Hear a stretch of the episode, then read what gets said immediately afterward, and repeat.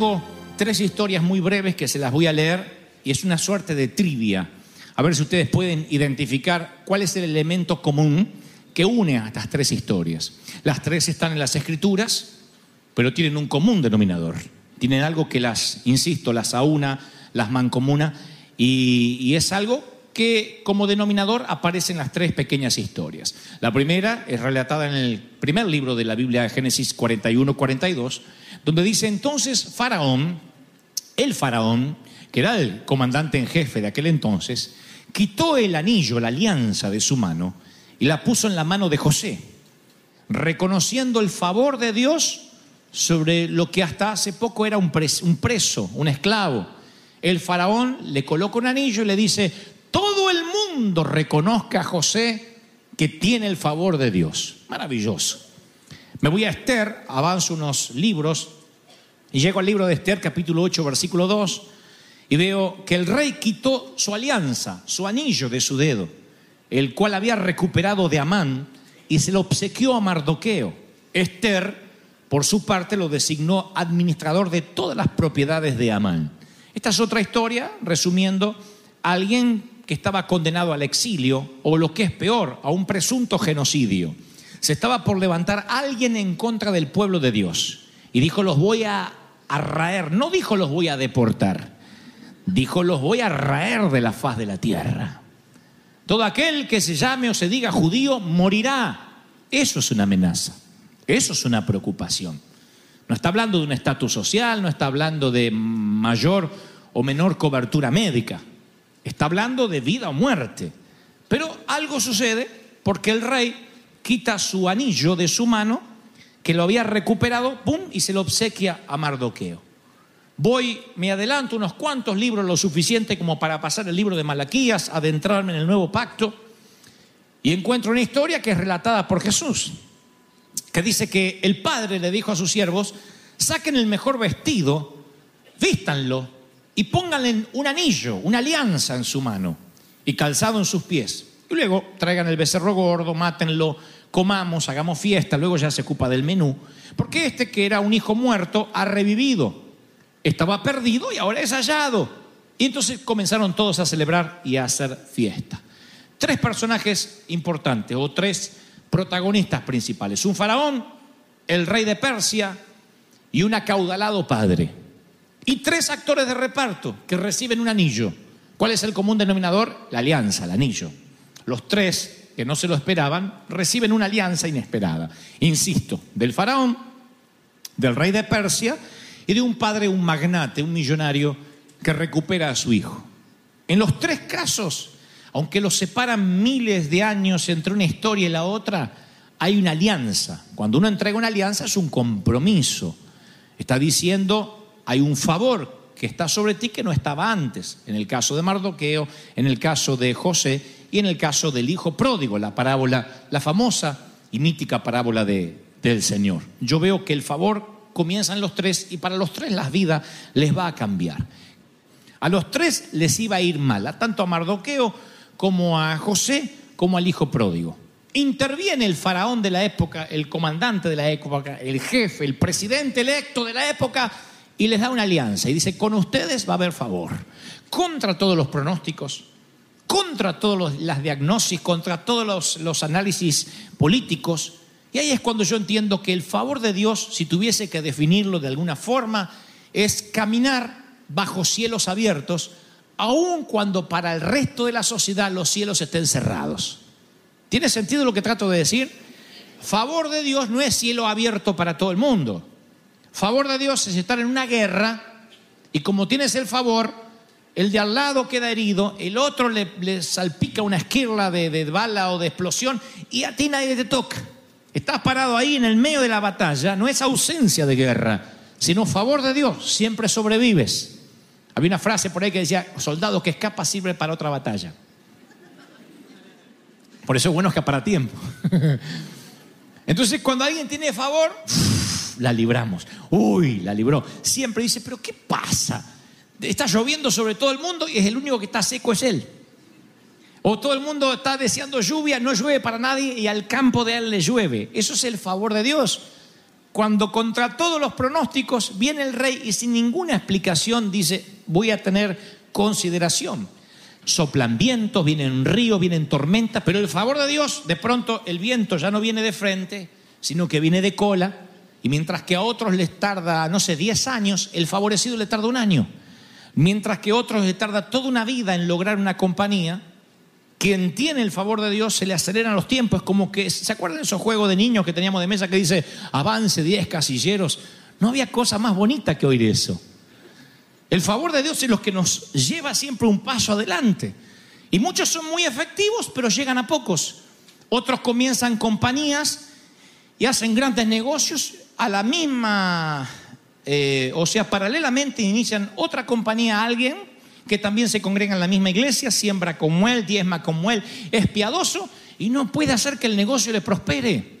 Conozco gente así, que me dice, empecé el negocio y me llenaron de demandas, me está pidiendo cosas el gobierno que no puedo cumplir, no me llega la licencia. Y hay otros que emprenden, pero lo que se les ocurra.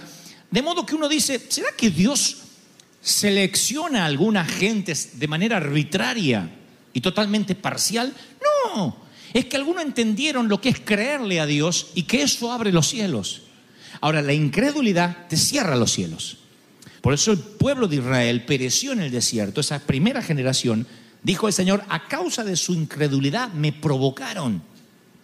Provocar a Dios, ¿sabe lo que es provocar a alguien? Escupirlo en el rostro, pegarle, insultarlo. Y el Señor dijo, me provocaron con su incredulidad.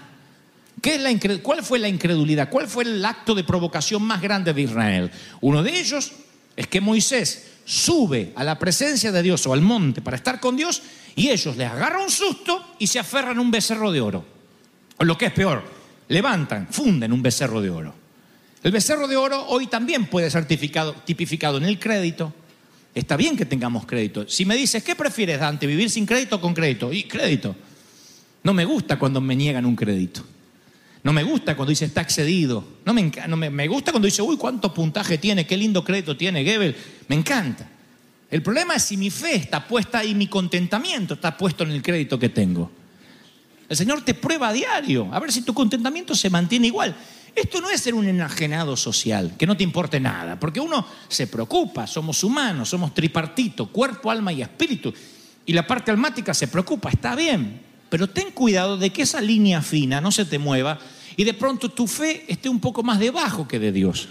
Tu fe puede estar a veces afianzada en un título, en un estatus, hay mucha gente que ha llegado aquí y apenas cruzó la frontera y se vino para estar mejor financieramente, su estima se dañó porque el título de abogado le quedó de aquel lado y no pudo homologarlo aquí. Eh, O porque el título de ingeniero le quedó tras la frontera y no pudo homologarlo aquí. Entonces se frustra, o de médico, de lo que sea, porque dice, no, no soy nadie, yo no soy nadie. Dios te dice, ¿y qué? Tú eras bendecido porque eras alguien. ¿De verdad pensaste que eras alguien del otro lado de la frontera? No eras nadie. Sin mi favor, no eres nadie. Tú puedes ser abogado, ingeniero, arquitecto, puedes ser doctor en divinidades. Sin el favor de Dios eres un necio.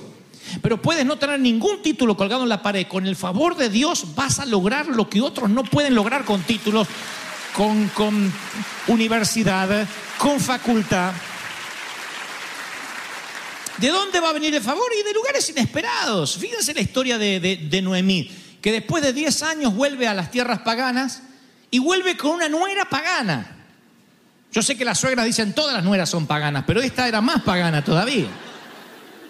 Era moabita, había una maldición de 10 años sobre Moab de parte de Dios e Israel. Y Noemí vuelve con una nuera pagana, con una mundana. Su nuera, Ruth, no sabe quién fue Moisés, no sabe quién fue Abraham, no conoce nada de la historia, no sabe el decálogo, no conoce, no, le dicen el arca y no tiene la menor idea de lo que es. Eh, No tiene historia con la iglesia, ni con, ni con Israel, ni con nada. No era pagana, que una, no- una mujer que se agarró el hijo, que ahora el hijo murió y se quedó con la suegra. Ustedes dirán, ¿y qué- qué- qué puede suceder de algo así? ¿Puedo yo tener favor de alguien inconverso? ¿Dios puede usar a alguien que esté completamente mundano, endemoniado, enajenado? Sí, Dios usa. Así que llega Ruth, Ruth la, la- la moabita, llega a los campos de Israel con su suegra, ve al hombre de sus sueños, se llama Boz, y dice, y halló favor delante de sus ojos. Así que le deja recoger en su campo de cebada algo, luego le da algo de los manojos, luego le pone, dice la, la palabra, una cebada, seis medidas de cebada en el manto, y luego le dice, ya no perdamos el tiempo, cásate conmigo. Y vos se casa con esta mujer, de su matrimonio nace Obed, y ahí es el padre de Isaí y abuelo de David. Increíble. Cómo Dios genera a veces favor de gente inesperada. No te sorprendas por esto. Por eso las iglesias no tienen que ser refugios del miedo. Lo peor que nos puede pasar es ser un refugio del miedo, hermano. Quédese, qué- quédese acá, que acá atrás no nos va a encontrar. Quédese acá. No, acá la migra no entra. No. Sal, da la cara y vas a ver que si vas con el favor de Dios, no sabes qué decir. Dice la palabra que no tengas temor porque Dios va a poner palabras en tu boca.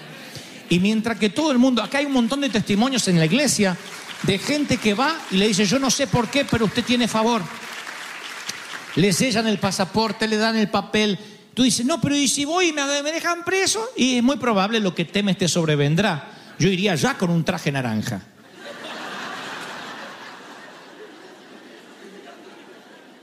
Y calzón al tono.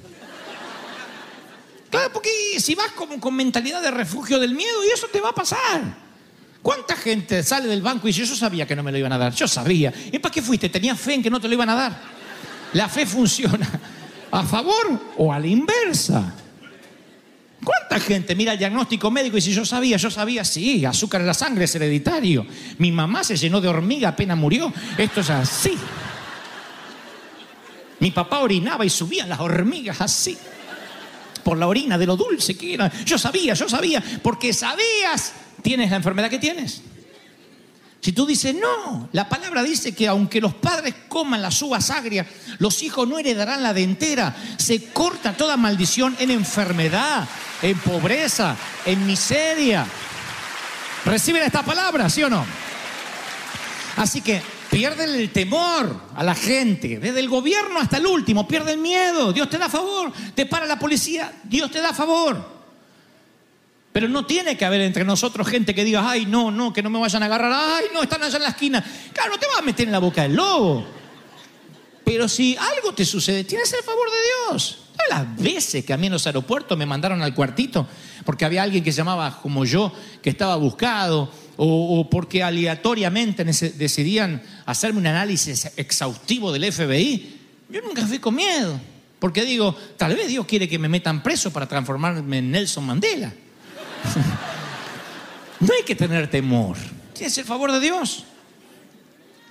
Y cuando tienes el favor de Dios, la tienes con gente que no te esperas, con faraón. Estos tipos que le daban las alianzas, el faraón, el rey de Persia, no eran presidentes electos que parece que suenan amenazantes. Eran tipos que no le gustaba la cara y te mandaba a cortar la cabeza. Y, no les- no- y esa noche dormían tranquilos, ¿eh? Salían a matar gente y no había quien le dijera porque era el rey. Según su desfasaje hormonal, ¿te dejaba vivir o no te dejaba vivir? Tenían varias esposas. ¿Usted se piensa que convivían con la suegra? No, las mandaban a liquidar.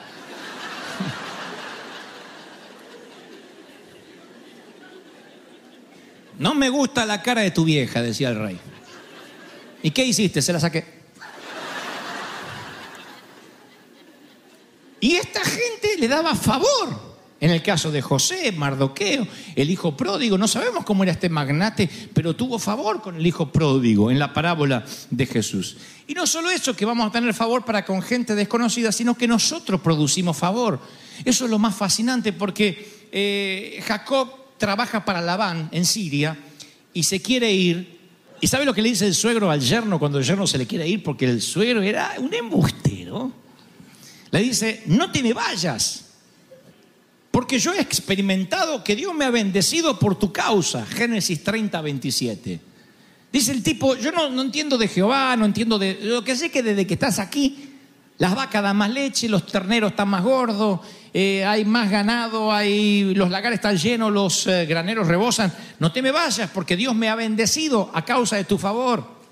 Jacob le responde, sí, tenías poco antes de que yo llegara y todo te creció en gran número. Estoy leyendo el versículo 30.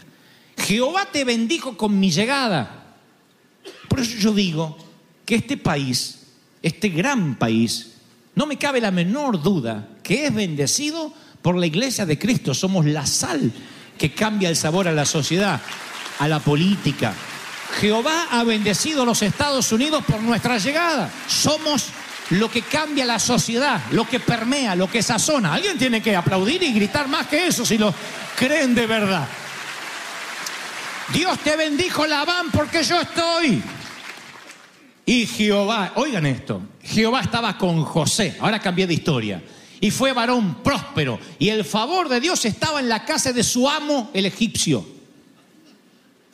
O sea que no estaba solo con él, sino cómo era el egipcio. Y capaz que era un adúltero, capaz que era un mentiroso, un ladrón, pero tenía en la casa un hispano. Con favor de Dios, hay compañías, hay empresas que son bendecidos, no porque ellos sean buenos ni hagan las cosas bien, sino porque hay gente justa caminando a su lado con el favor de Dios y mantienen los cielos abiertos alrededor de donde se mueven. ¿Sabían eso? El favor mantiene los cielos abiertos.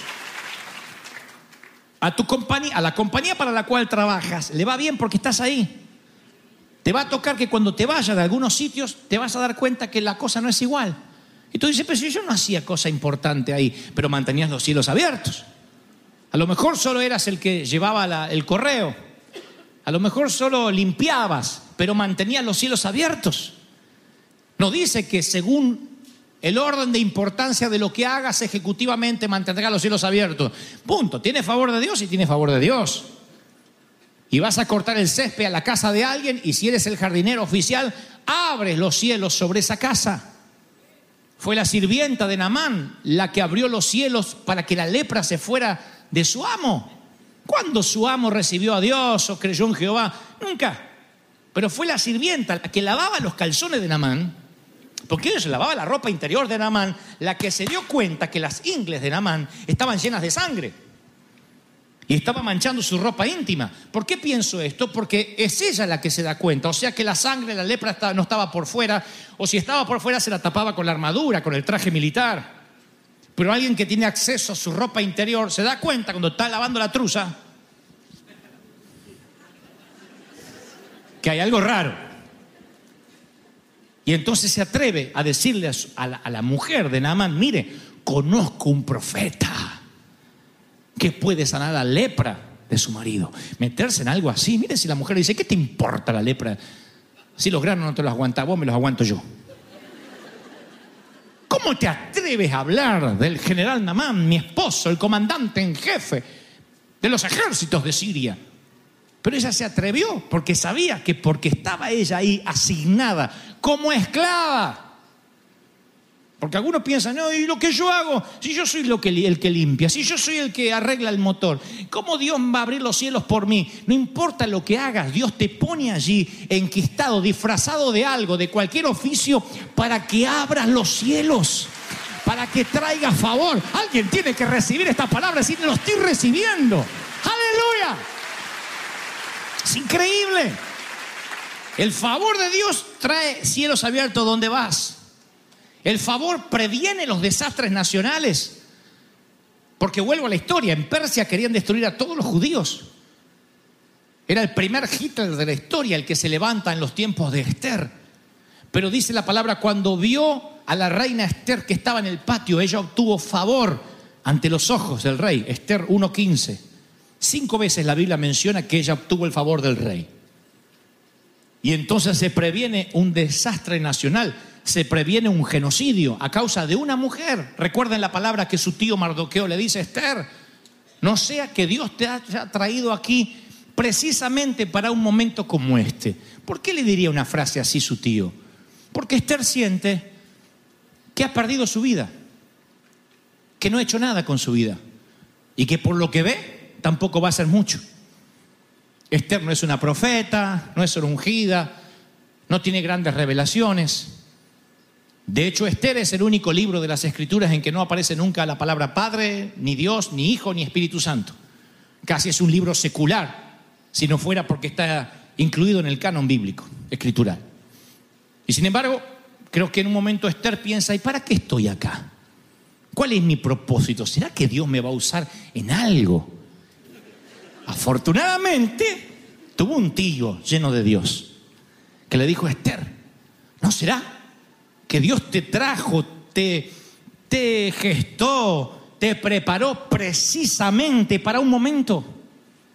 Para un momento. Imagínate un momento álgido en tu vida, un momento de coyuntural, donde cambias tu vida y cambias la vida de todos.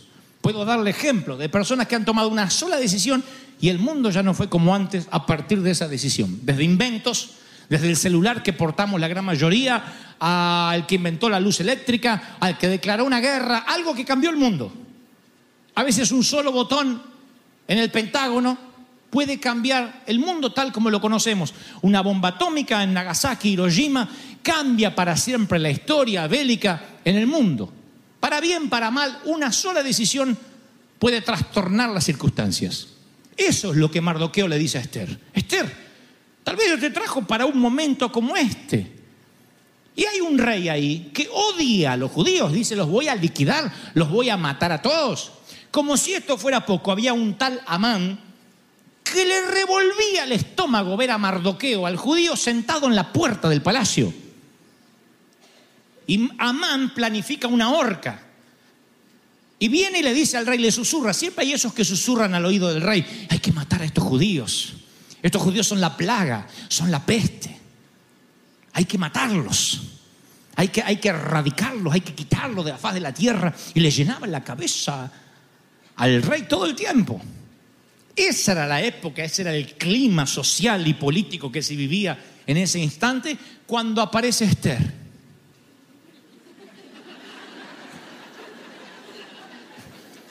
¿Vieron cómo pongo un pie delante del otro? Así me dicen que hay que caminar las modelos y la cabecita derechita como si tuvieras arriba una caja y no se te cae. Cuando la ve el rey, dice, ¿no era que los judíos eran todos feos? Y halló favor. ¿Saben lo que es favor? Le gustó. Eh. ¿Quién es esa? Esther, la judía. Cinco veces dice que halló favor, o sea que le gustó y le regustó y le recontragustó.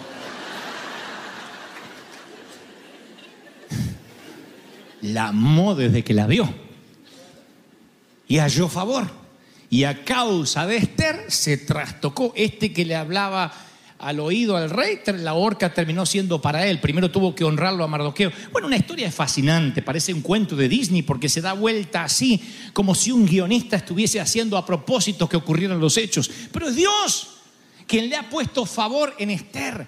Y el Espíritu Santo me dice que te diga, no tienes que hacer nada, solo creerme a mí, los cielos se abrirán sobre ti y aquel que te persiguió, aquel que te quiso cerrar las puertas, tendrá que honrarte. Tendrá que decir, Dios está contigo. ¿Alguien lo está creyendo, sí o no? Aleluya. ¡Wow! Favor divino. Ya les conté estas experiencias, pero Billy Graham el genial predicador evangelista, en 1949 llega a Los Ángeles con una carpa, no era nadie, no lo conocía nadie Billy Graham. Y entonces el director de Los Ángeles Times le dice al periodista, quiero que vayas y lo destruyas. No queremos evangelistas en Los Ángeles.